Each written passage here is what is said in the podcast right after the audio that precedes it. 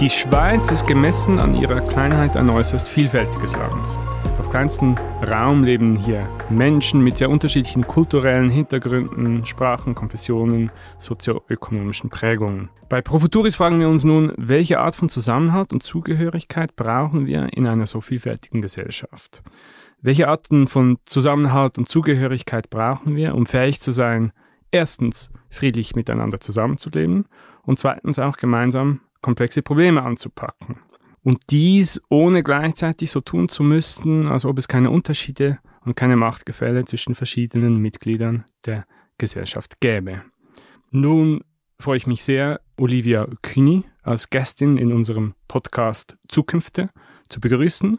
Gemeinsam werden wir darüber sprechen, welche Art von Zusammenhalt die Schweiz braucht, wo brauchen wir mehr Zusammenhalt, wo vielleicht weniger, welche Konflikte sind im Moment oder auch in Zukunft besonders wichtig und werden zentral. Ich bin Ivo Scherer und dies ist die zweite Folge des Podcasts Zukünfte von Profuturis. Olivia, herzlich willkommen. Vielen Dank. Olivia, du bist Wirtschaftsjournalistin. Du hast in den letzten fünf Jahren die Republik mit aufgebaut.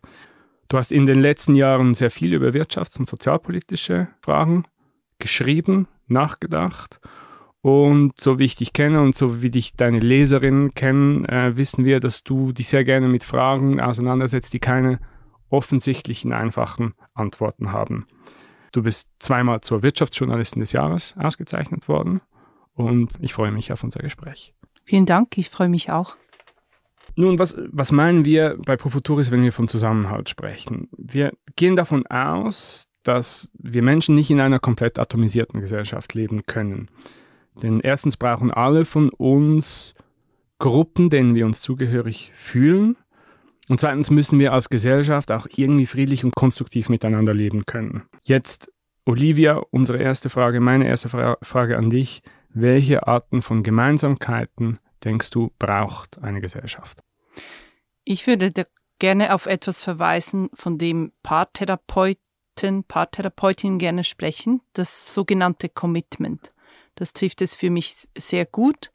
Das ist ein Bekenntnis zu einer gemeinsamen Zukunft. Also ein, ein Wunsch und ein Wille, den Weg weiterhin gemeinsam zu gehen. Und das liegt für mich sehr nah bei dem Gedanken der Willensnation.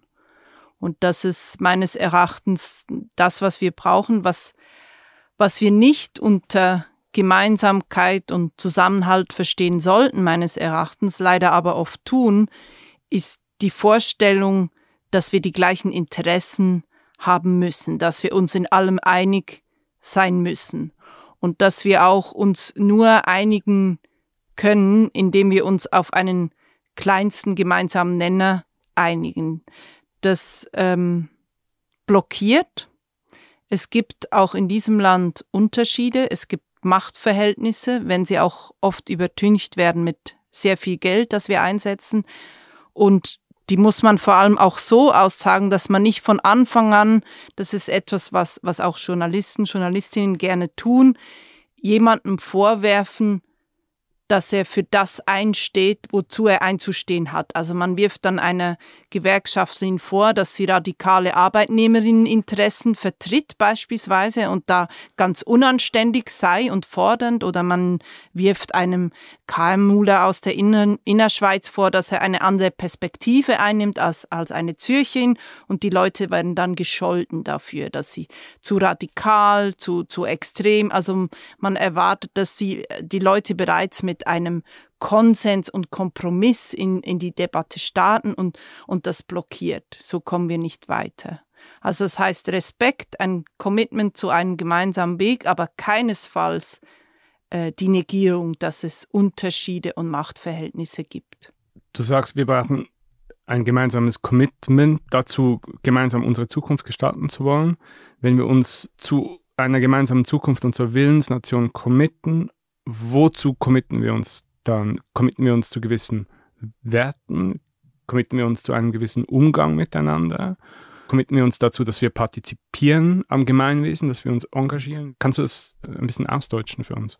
Also da gibt es natürlich sehr viele Haltungen oder, oder unterschiedliche Positionen dazu, was es genau heißt. Ich würde hier eben nicht kitschig werden, sondern sagen, eigentlich ist, ist unsere primäre Aufgabe, Politik zu machen, irgendwie zu einem Entscheid zu kommen, und zwar zu einem Entscheid, mit dem alle mehr oder weniger langfristig auch leben können. Und ich habe vorhin gesagt, dass das kann ein kleinster gemeinsamer Nenner sein. Der Nachteil dabei ist, dass in der Regel erstens der Status quo gewinnt und zweitens die gewinnen, die mehr Macht haben und sowieso schon bestimmen, weil das einfach in der Asymmetrie der Sache begründet liegt. Es gibt auch andere Wege, sich zu einigen oder zu Entschlüssen zu kommen. Und ich würde, ich würde da wirklich sehr unkitschig sagen, äh, wenn wir es schaffen, zu gemeinsamen politischen Entscheiden zu kommen, die auch tragfähig sind dann und funktionieren, dann ist das schon sehr viel.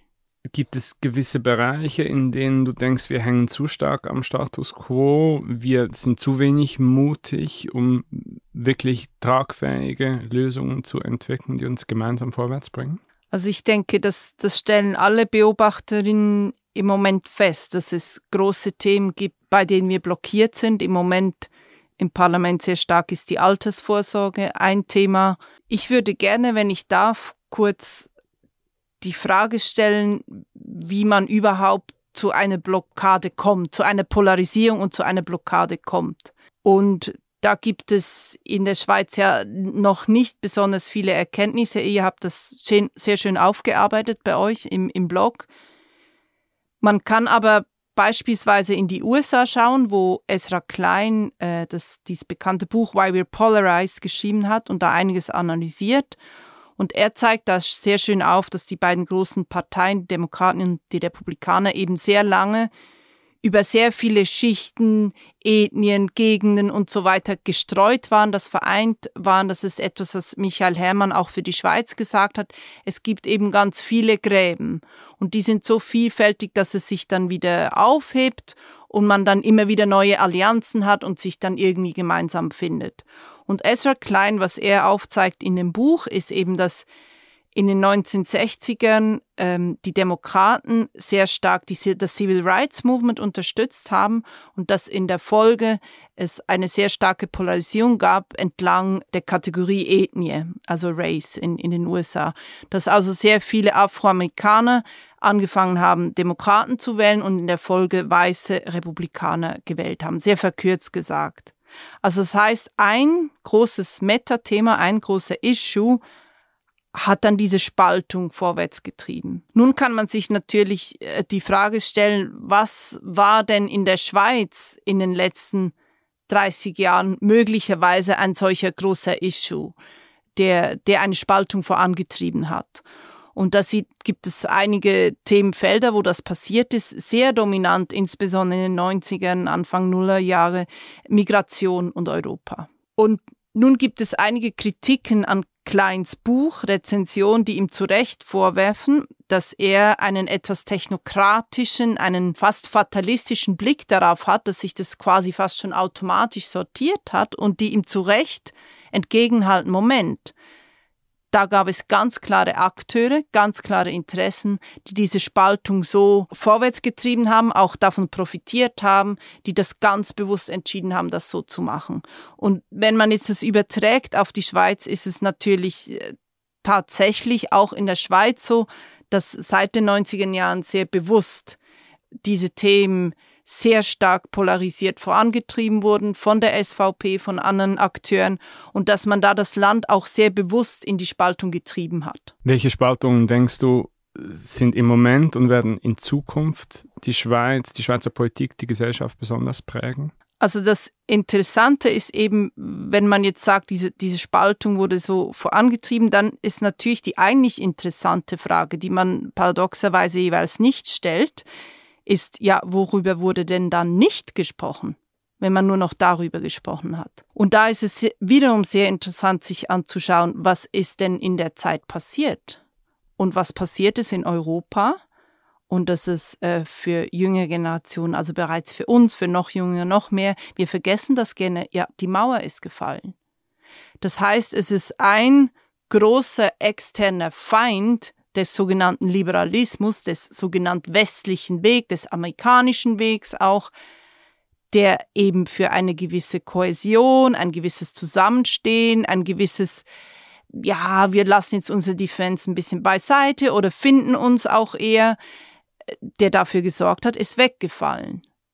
Und das heißt, wenn ein externer Feind oder jemand, auf den etwas projiziert werden kann, wegfällt, dann ist natürlich der Boden bereitet, dass man da diese Spaltung dann vorwärts treiben kann. Und das wurde sehr erfolgreich gemacht. Und um jetzt auf die Frage zurückzukommen, was sind denn jetzt die großen Konflikte? Ja, worüber man in der Zeit dann nicht gesprochen hat, eben auch wegen des Falls der Mauer und der Interpretation danach, sind eben genau solche Fragen wie äh, sozioökonomische Konflikte, Klassenkampf, Machtverhältnisse, da war man sich äh, sehr lang sehr einig, wir machen das irgendwie zusammen und es geht irgendwie.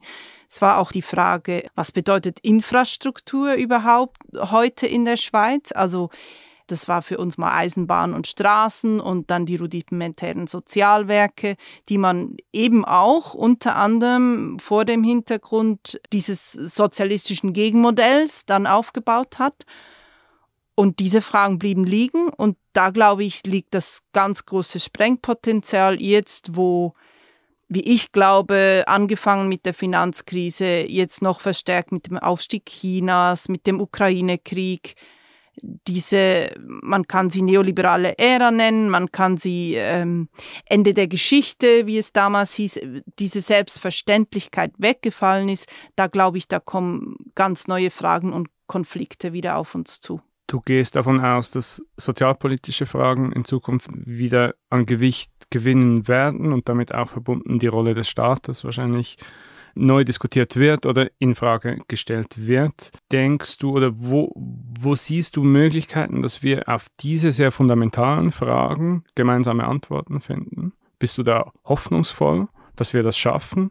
Und wenn ja, was denkst du sind die Bedingungen dafür, dass wir diese Transformation schaffen? Wenn, wenn wir jetzt am Ende der neoliberalen Ära sind, wie schaffen wir es einigermaßen glimpflich in die nächste Ära, ohne einfach mit faulen Kompromissen weiterzuwursteln? Ich bin trotz allem hoffnungsvoll und genau aus dem Grund, dass die Schweiz einfach schlicht ein zu kleines Land ist mit, mit eben zu vielen Gräben. Wir können gar nicht anders als uns gemeinsam einigen oder Entscheide fällen. Einigen müssen wir uns eben nicht immer in jedem Fall sofort. Vielleicht noch kurz dazu, was die konkreten Konflikte sind. Also ich habe mir gerade kürzlich nochmal das angeschaut nach dem, nach dem Leitzinsentscheid zuerst des FED und jetzt der, der Nationalbank. Wir wissen alle, dass das heißt, was das heißen wird, dass da äh, eine gewisse Inflation auf uns zukommen wird. Die Gewerkschaften haben bereits auch die Lohnforderung platziert, also das sieht man am Horizont aufziehen. Aber dahinter ist eben etwas ganz anderes, was auch durch diese großzügige Geldpolitik der letzten Jahre forciert wurde. Mit dieser großzügigen Geldpolitik wurde natürlich unter anderem die, die Folgen der Finanzkrise aufgefangen oder auch übertüncht, je nach, nach Standpunkt, den man einnimmt. Und wenn man sich nun ein bisschen ansieht, was diese Kapitalschwemme unter anderem ausgelöst hat, es ist nicht nur diese Kapitalschwemme, ganz viele Faktoren. Das Erben in der Schweiz, das hat Marius Brühlhardt von der Universität Lausanne gut herausgearbeitet. Das hat 1980 fünf Prozent des Volkseinkommens waren Erben und Erbmasse und Schenkung. 2019 waren es bereits 17 Prozent. In den letzten vier Jahren dürfte es nochmal weiter gestiegen sein. Man sieht auch die Immobilienpreise beispielsweise, wissen wir alle, jedes Jahr um 3,2 bis 3,9 Prozent gestiegen in den letzten 20 Jahren. In den letzten zwölf Monaten alleine zwischen 6,7 und 8,3 Prozent Wertzuwachs in einem Jahr alleine.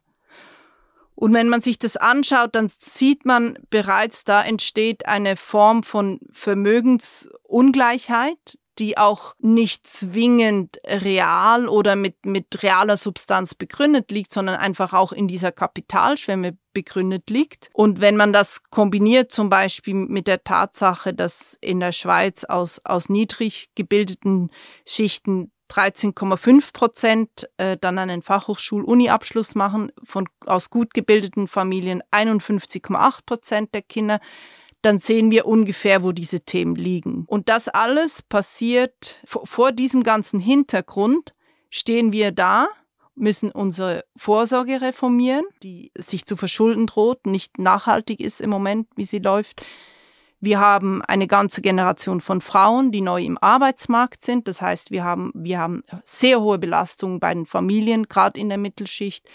Krankenkassenkosten ebenfalls. Das heißt, ich glaube tatsächlich, um das auf eine ganz verkürzte populistische Formel zu bringen, ich glaube tatsächlich, dass diese alten Schichtenfragen, Klassenkampffragen, Umverteilungsfragen, äh, Meritokratie, Fairness, Aufstieg, dass die eigentlich die ganz großen Fragen sind der nächsten Jahre. Zusammen mit Klimakrise, ein weiteres explosives Element.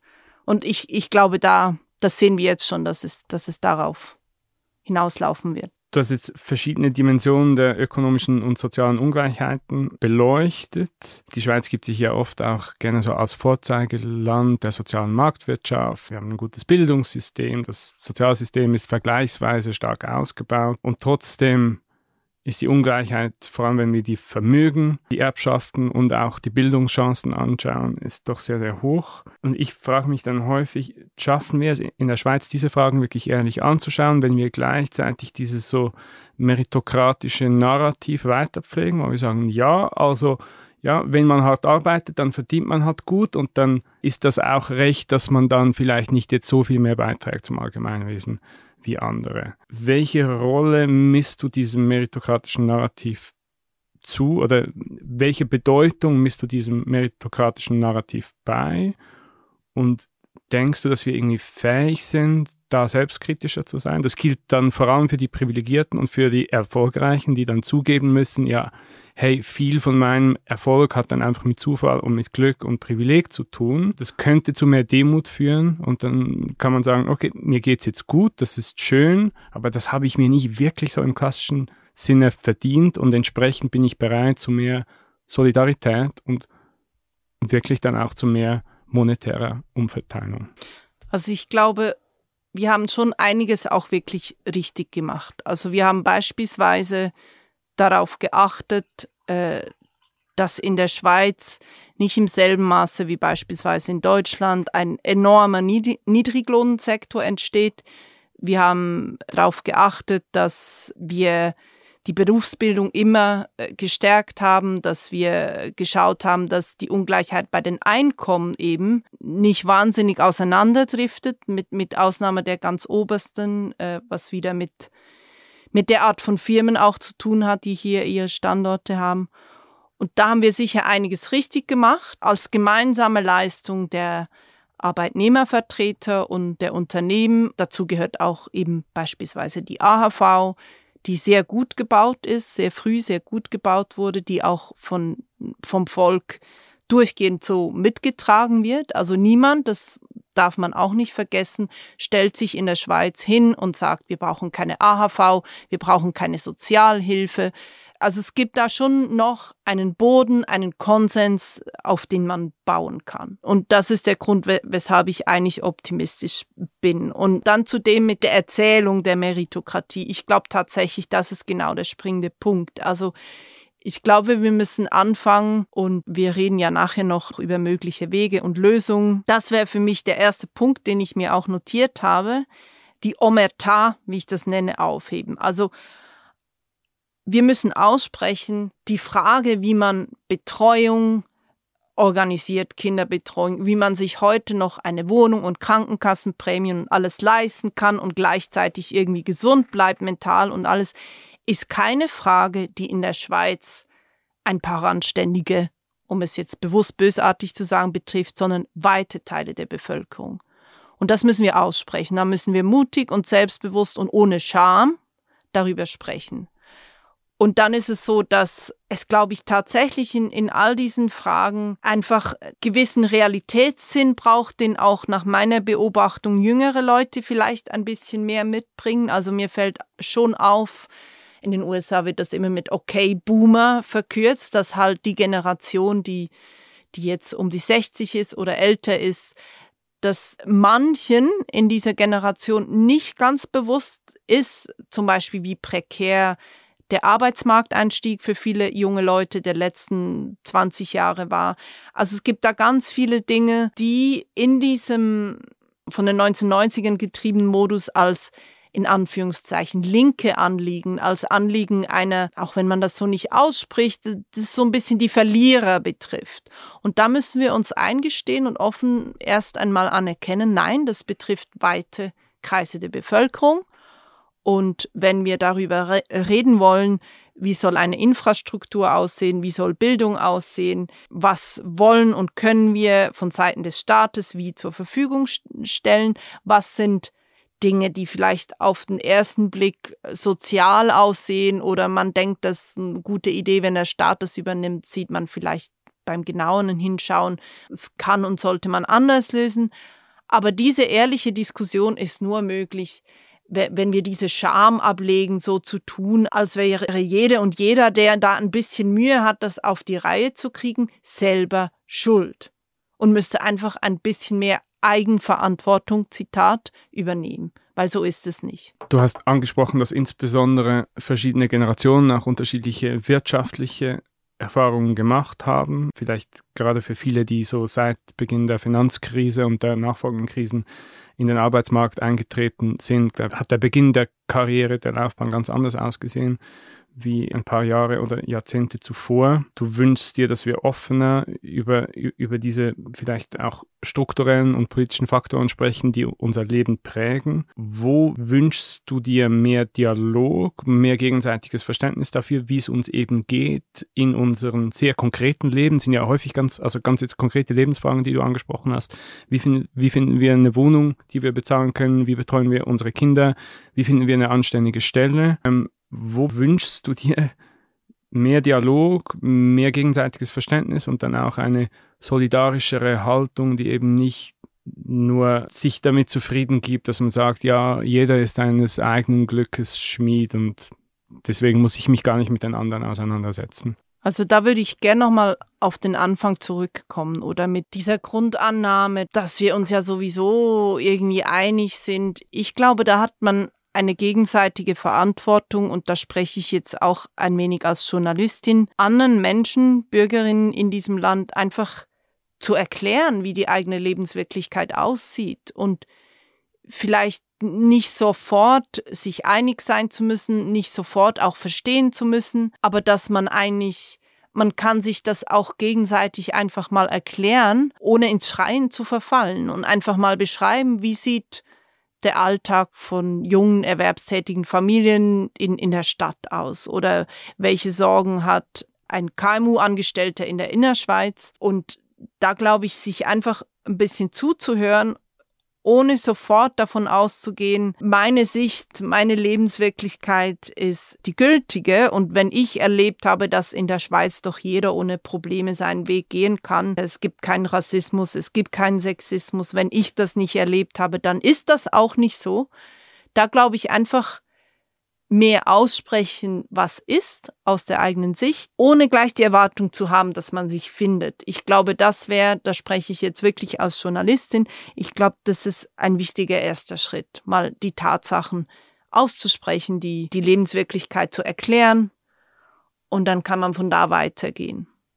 Inwiefern denkst du, sind wir zusätzlich dazu auch dazu verpflichtet, anderen Fragen zu stellen und eigentlich aktiv zu fragen, hey, wie geht's dir und wie fühlt sich das Leben an in der Situation, wo du drin bist, eben im, im Wissen darum, dass sich unsere Lebenserfahrungen unterscheiden und ich nicht wissen kann, wie es dir geht und was dir wichtig ist, ohne dich zu fragen. Ich glaube, jeder, der mal in einem Betrieb gearbeitet hat als Angestellter, der kennt diese Übung, wie man da dann zusammenfinden soll und auf einem gemeinsamen Bowling-Ausflug oder über Kohlenlaufen-Ausflug. Ich habe ein bisschen eine andere Perspektive. Ich glaube, am meisten findet man zusammen, wenn man Zeitdruck hat, ein Problem lösen muss, dann halt zusammen im Raum sitzt und dann muss man halt reden.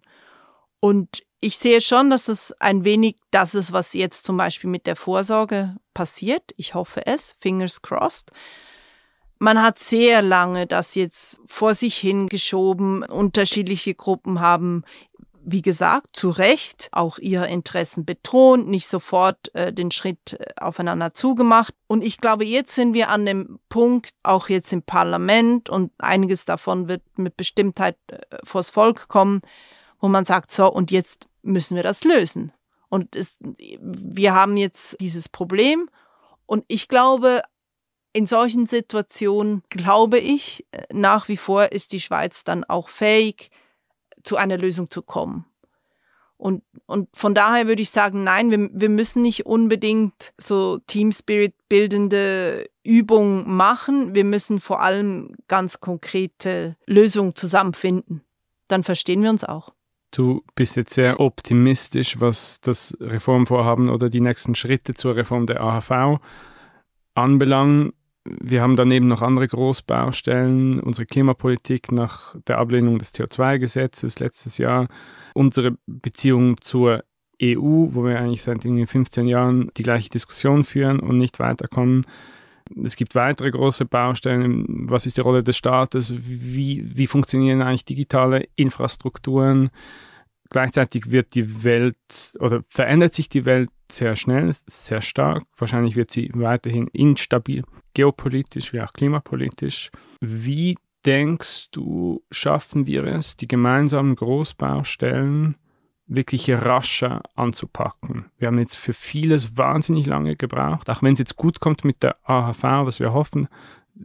Wie schaffen wir es, dass diese großen gemeinsamen Fragen nicht immer Jahrzehnte brauchen und wir es dann auf den letzten Drücker irgendwie noch schaffen? Wie, wie, wie bringen wir ein bisschen mehr Weitsicht, ein bisschen mehr Ruhe und gleichzeitig mehr Tempo in die Art und Weise, wie wir unsere großen Fragen angehen. Müssen wir es denn schneller lösen? Also wenn ich jetzt zum Beispiel an die Klimapolitik denke, ich, ja, da haben wir Zeitdruck, da haben wir eine gewisse Urgency, wie man auf Englisch sagen würde.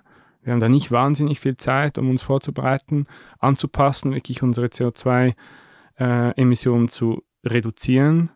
Äh, wenn ich äh, an das Europa-Dossier denke, denke ich ja ähnlich auch da rutscht uns langsam der Boden unter den Füßen weg. Verträge werden nicht mehr aufdatiert. Wir sind jetzt ausgeschlossen schon von gewissen Forschungskooperationen und es wird weitere Probleme geben. Und was mir Sorgen bereitet, ist, dass wir diese Probleme schon sehr, sehr, sehr lange kennen und es nicht schaffen zu antizipieren, dass wir es nicht schaffen, in Szenarien zu denken. Es sind ja verschiedene Zukünfte möglich und meine Wahrnehmung ist dann, ist, dass wir uns dann oft an sehr kleinen Fragen aufhängen, an sehr konkreten Fragen, und das ist fair, aber die dann wie über, über Jahre oder Jahrzehnte immer wieder wiederkommen und dann sagen, ja, es ist wichtig, dass wir die Debatte führen und dann führen wir einfach die Debatte und die nächste Debatte, aber wir, wir bringen es nicht on the ground. Wenn ich zusätzlich daran denke, welche Ver Veränderungen die Digitalisierung mit sich bringt, dass Artificial Intelligence immer mächtiger wird, dass da wie sich ganz neue Kräfte entfalten, die auch reguliert werden müssten, dann bereitet es mir Sorgen, wenn wir immer Jahrzehnte hinterherhinken. Ich denke, das können wir uns nicht mehr leisten. Also erfahrungsgemäß läuft es ja leider oder menschlich bedingt halt oft tatsächlich so, dass man genau dann handelt, wenn der Druck zu groß wird.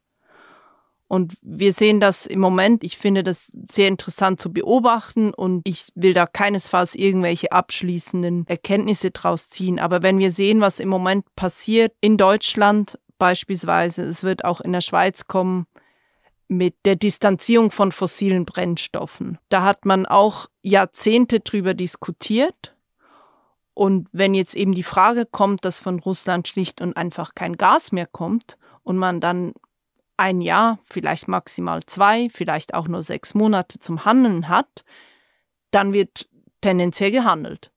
Und die große Frage ist, ist für mich vielleicht deswegen eher, also ja, man hat lange gebraucht dafür. Es, es sind ganz viele Dinge, die sich, die sich aufgestaut haben. Die Frage ist für mich, sind wir denn bereit, eben, wie gesagt, jetzt diese ganzen Säuseleien und Übertünchung wegzulassen und einfach ganz konkret zu sprechen? Und da glaube ich schon, dass oder ist meine Hoffnung, dass auch mit einer neuen Generation, ich bin beispielsweise immer sehr beeindruckt von der Arbeit, die Klimaaktivistinnen leisten. Das ist auch etwas, was sehr gerne kritisiert, belächelt und so weiter wird. Das gehört genau für mich zu dieser herablassenden Haltung dazu, die ich vorhin beschrieben habe.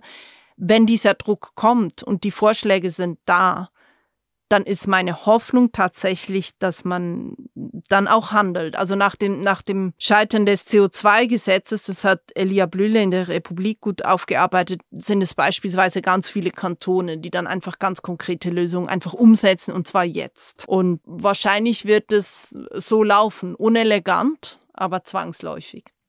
Olivia, du hast die Hoffnung, dass wir in sehr konkreten Schritten weiterkommen werden, vielleicht auf Bundesebene, vielleicht auf kantonaler Ebene oder vielleicht auch auf Gemeindeebene, dass wir gemeinsam irgendwie fähig sind, die Zukunft zu gestalten, wenn der Druck genügend groß ist. Jetzt, wenn du drei politische Projekte selbst anpacken könntest, angenommen, du wärst Politikerin, vielleicht Exekutive und du hättest eine gewisse Gestaltungsfreiheit und, und ein Mandat, was würdest du anpacken? Was würdest du priorisieren? Also ich habe zwei Projekte, mit denen ich mich journalistisch immer wieder befasse und dann habe ich eines und dafür entschuldige ich mich äh, im Vorhab, wo ich nicht weiß, ob das in irgendeiner Form realistisch oder machbar ist oder auch überhaupt sinnvoll. Die ersten zwei sind also als erstes tatsächlich ein längerer und flexiblerer Mutterschaftsurlaub und Elternzeit, weil ich tatsächlich glaube, dass wir es uns nicht leisten können, Familien in diesen, in diesen vulnerablen Jahren so sehr zu stressen und zu belasten, wie wir es im Moment tun. Das zweite ist bei der Altersvorsorge das Rentenalter hochsetzen, die Pensionierung flexibilisieren weil sehr viele Menschen nicht einfach zur Arbeit aufhören wollen und können, andere wiederum sehr früh durch die harte Arbeit, die sie leisten, verbraucht sind, müde sind. Und den BVG-Umwandlungssatz runtersetzen, auch zwangsläufig, dafür aber auch Mehrfachbeschäftigung, niedrige Einkommen absichern, dass eben auch diese Schichten, die heute überhaupt nicht abgedeckt sind, da äh, aufgefangen werden. Also viele alleinerziehende Mütter, Frauen generell Niedrigverdienerinnen, dass sie da auch mit eingeschlossen sind. Das dritte ist eine Frage, die ich mir seit längerer Zeit stelle. Ich lebe mitten in der Stadt Zürich. Wir reden auf anderen Schienen sehr viel darüber, wie kann man noch irgendwie versuchen, die Klimakrise abzuschwächen. Stoppen können wir sie nicht mehr. Ich frage mich da, ich sage es ganz banal, wieso stehen nicht längst überall Bäume? Also wieso wappnen wir uns nicht für die Krise, die jetzt kommt. Und möglicherweise äh, habe ich da Bildungslücken, bin da zu naiv, da freue ich mich sehr äh, auf Feedback. Ich frage mich, wieso ist nicht überall Grünstadt Zürich unterwegs, pflanzt jede Asphaltwüste voller Bäume, pflanzt überall hängende Gärten, begrünte Dächer, damit wir irgendwie das, was für mich absehbar ist, dass das hier ein Dampfkochtopf wird, irgendwie abmildern können. Das ist jetzt ein, ein sehr lokales Problem, ein sehr, eine sehr privilegierte Perspektive. Trotzdem ist das eine der Fragen, die ich mir seit sehr, sehr langer Zeit stelle. Wieso werden nicht überall Bäume gepflanzt? Im Eiltempo, mit Hochdruck. Ja, das wären meine drei Dinge. Vielen Dank für deine drei Vorschläge. Jetzt zum Abschluss möchte ich noch einen Blick weit in die Zukunft werfen. Was wünschst du dir für die Schweiz im Jahre 2070? Was wünschst du dir für die Schweiz in der möglicherweise deine Enkel, deine Enkelinnen aufwachsen werden? Ich wünsche mir, dass wir, ich habe die Infrastruktur angesprochen, dass wir so Themen wie sauberes Trinkwasser, sauber Seen, eine nachhaltigere Landwirtschaft, auch Verzicht auf Fleisch, eine hohe Lebensqualität, wie wir sie in diesem Land immer hatten, dass wir es schaffen, die zu erhalten. Das ist jetzt der sehr lokale Blick, die Schweiz, unsere EnkelInnen. Und dass wir das alles so erhalten können, dass auch möglichst viele Menschen profitieren davon, dass auch wir nicht uns verschließen müssen gegen Leute, denen es weniger gut geht, die dann eben auch sich hier eine Zukunft aufbauen möchten. Ja, das wünsche ich mir eigentlich, dass die Schweiz 2070 ein wenig so ist, wie sie sich in der Nostalgie auf den Postkarten oft anfühlt. Grün, friedlich, ja, darauf hoffe ich. Das ist ein sehr schönes Bild zum Abschluss. Olivia Kühni, vielen Dank für das Gespräch. Danke.